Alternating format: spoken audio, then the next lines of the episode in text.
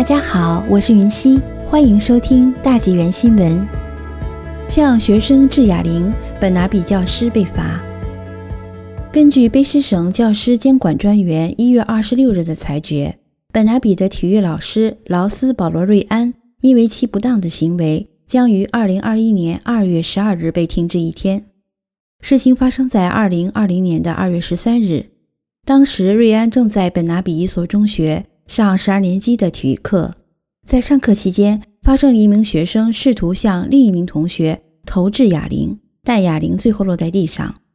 随后，瑞安在来自四个不同班级的学生面前大声斥责该学生说：“什么是愚蠢的人？是在体育馆里扔哑铃，还是试图抓住它？”该学生回复说。哑铃是不小心掉在地上的。然后瑞安拿起哑铃，用力向学生抛去，还大声说：“你认为这是意外吗？”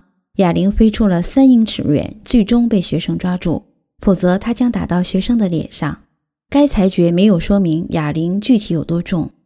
瑞安被举报了。二零二零年三月三日，本拿比学区向瑞安发出了警告信，并要求他向学生、学生的父母以及所有在场的学生道歉。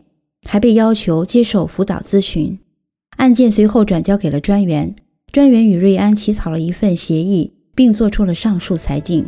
瑞安于1995年以来一直是卑诗省的持证老师。